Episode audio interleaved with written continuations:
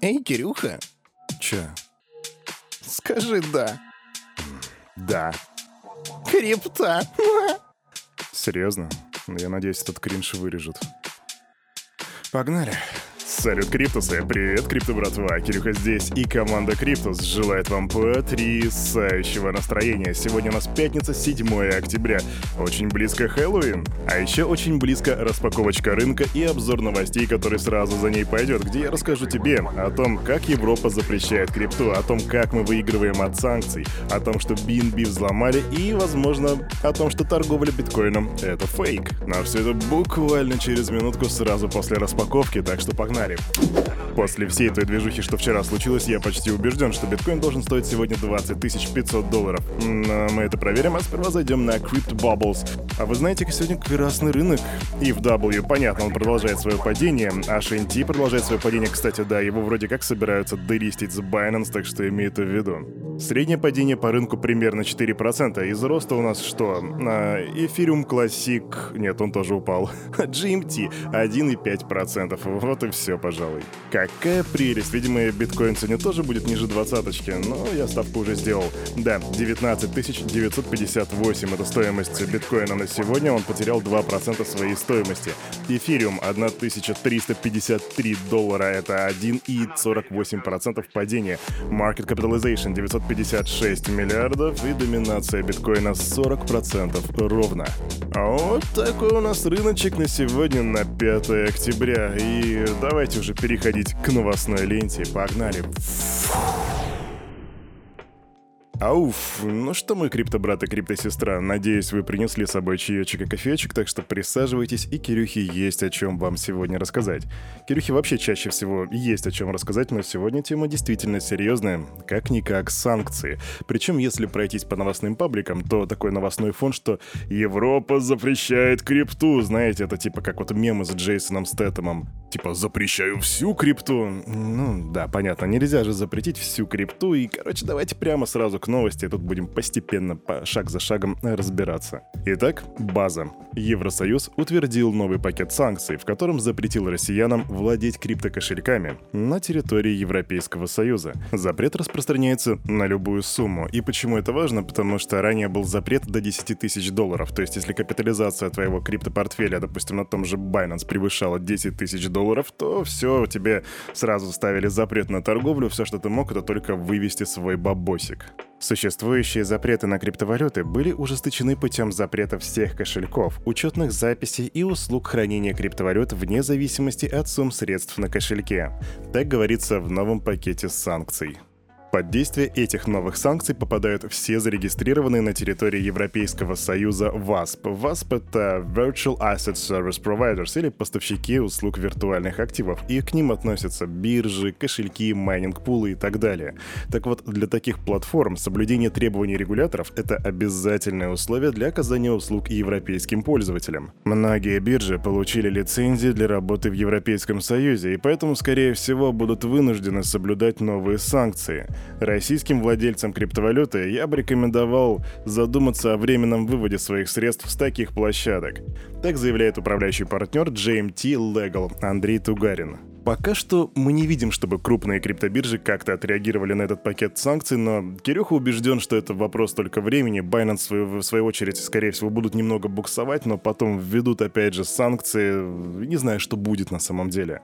Для тех же шутников, которые кричат, что вот, а, ваша крипта, где же ваша децентрализация? Ну, на биржах по типу Binance, KuCoin, OKX, FTX и так далее искать децентрализации, разумеется, не стоит. Все это делается в определенно определенных кошельках, не кастодиальных, в определенных сервисах. Поэтому, друг мой, если ты давно в крипте, ты знаешь, что делать, а если ты в крипте недавно, то спроси у ребят постарше, они тебе скажут, как избавиться от оков централизации. Да-да, если у тебя есть вопросы, то не стесняйся задавать их в нашем Cryptus чат, там ребята тебе всегда помогут. Ну а пока ты сидишь и грустишь, ты не замечаешь, что мы на самом деле это только выигрываем, потому что новые санкции Евросоюза в отношении криптоактивов россиян будут только стимулировать в России развитие собственных блокчейн-технологий для оборота цифровых финансовых активов. Так считает глава Комитета Госдумы по финансовому рынку Анатолий Аксаков, которого я очень часто цитирую здесь в рамках Daily Digest. Похожие решения уже принимались раньше. закрыли официальные представительства своих криптобирж в России, но де-факто ничего не поменялось. Там же офис в виртуальном пространстве существует, не по какому-то адресу в Москве или Чебоксарах. Соответственно, пользоваться этим офисом могут люди, находясь в России, Китае или Америке. Так заявил председатель комитета.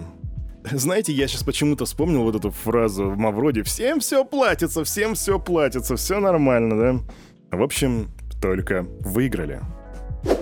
Кстати, любопытные факты. На фоне выхода новости о новых санкциях от Европейского Союза нативные токены децентрализованных криптокошельков подорожали. Да, например, Trust Wallet вырос на 8%, Atomic Wallet Coin вырос на 10%, Kever вырос на 7%, а XDeFi на 5%. Совпадение? Не думаю. Видимо, все начали думать, что сейчас россияне вот ломанутся покупать себе, не покупать, а перекладывать свои бабки в децентрализованное пространство.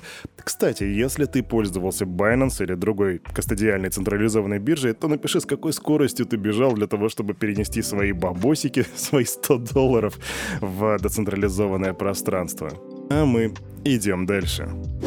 А тут, между прочим, под шумок в России начали выпускать первые цифровые финансовые активы, о которых мы говорили уже больше, видимо, года, что вот их выпустят, вот скоро все будет. Так вот, выпустили.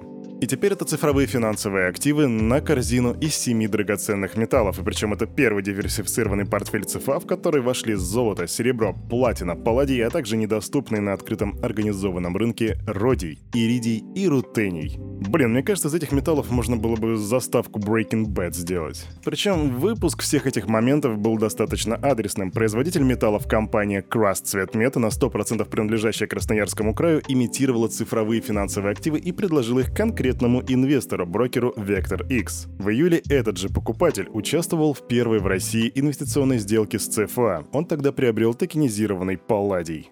Зашел однажды я в отделение Сбербанка, а там мужик стоял с корсиной с а, представителем банка и спорил «Где мой палладий? Куда вы дели мой палладий?» Блин, это так смешно было, по крайней мере, это так звучало. Я надеюсь, чувак нашел свой палладий. А ты имей в виду, что теперь, да, у нас есть а, цифровые финансовые активы в виде драгоценных металлов. Вот так вот. Быстро шикарная новость. Binance получили лицензию для работы в Казахстане. Совсем недавно я тебе рассказывал про то, что Binance и Казахстан подписали меморандум, а теперь биржа может предоставлять услуги в качестве оператора площадки для платформы цифровых активов и поставщика кастодиальных услуг в Международном финансовом центре Астана. Эта лицензия дает Binance в Казахстане статус регулируемой платформы с надежными средствами контроля соответствия и безопасности. Ребята, Казахстан, я рад за вас. Надеюсь, что и у нас когда-нибудь выглянет такое солнышко. Идем дальше. Пока вы спали, по крайней мере те из вас, которые живут по московскому времени, включая Кирюху, команда BNB Chain приостановила работу сети. И все это было на фоне взлома моста BaseK Token Hub. Хакеры украли цифровые активы на сумму свыше 544 миллионов, то бишь полмиллиарда, брат мой. Это очень много. Однако успели вывести только 100 миллионов. Первоначальная оценка изъятых из БСК средств составляет от 100 до 110 миллионов. Однако благодаря действиям сообщества, а также наших внутренних и внешних партнеров по безопасности, около 7 миллионов уже заморожены. Так, говорите, говорится, так говорят представители Binance на Reddit. И тут два момента. Во-первых, что такое BSK Token Hub? Это такой внутренний просто кросс-чейн мост экосистемы BNB Chain. А второе, то что вроде бы сейчас, если посмотреть на BSK сканер, то сейчас блоки производятся и сеть работает.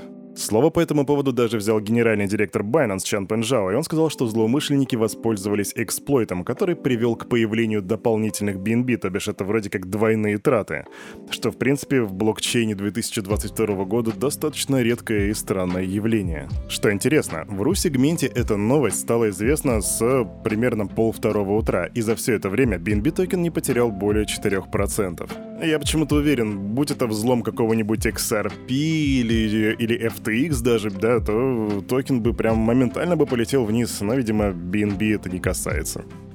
Апдейт по Доквону. Министерство иностранных дел Южной Кореи приказало основателю Терра вернуть паспорт в течение 14 дней, и если он этого не сделает, то документ будет аннулирован. Выходит, что Доквон 100% не приедет отдавать свой паспорт, и получается через 14 дней он станет просто человеком без паспорта. С одной стороны, стрёмно, с другой стороны, обладая таким количеством бабок, почему-то мне кажется, что у тебя давно уже будет второй или третий комплект паспортов на имя совсем других людей. А еще мне кажется, что вся эта история с беготней за До Квоном становится слишком затянутой. Это ж, блин, не Пабло Эскобар, come on, это ж просто, ну, чувак, он какое-то время был доступен. Хотя и Пабло Эскобар был доступен. Короче, До Квон — это Пабло Эскобар от мира крипты. Идем дальше. Свыше половины суточного объема торгов биткоином в 2022 году поддельно. Так уверяют аналитики портала Bankless Times. Есть опасения, что большая часть суточных объемов торгов биткоином является подделкой. Это создает сомнения в легитимности бирж и достоверности данных. Так подчеркнул гендиректор портала Джонатан Мэри. Активы одновременно продаются и покупаются на одной и той же криптобирже, и зачастую это делают специализированные боты. Аналитики считают, что это делается для искусственного завышения объемов торгов, что привлекает новых клиентов и создает иллюзию популярности площадки. А вот тогда вот так не видали. Раньше такого мы не видали, и вот опять.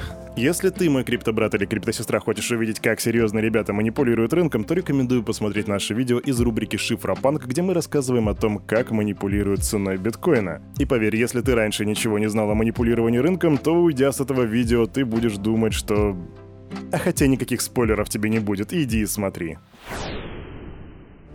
А на этом, на это утро у этого парня за вот этим микрофоном все. С вами, как всегда, был Кирюха и команда Криптус желает вам потрясающего настроения. Ну и, конечно же, помните, все, что здесь было сказано, это не финансовый совет и не финансовая рекомендация. Сделай собственный research, прокачивай финансовую грамотность и развивай критическое мышление. Мы с тобой увидимся в следующий понедельник. Понедельник. Понедельник в 9.00. Не проспи. Adiós, amigos. Пока.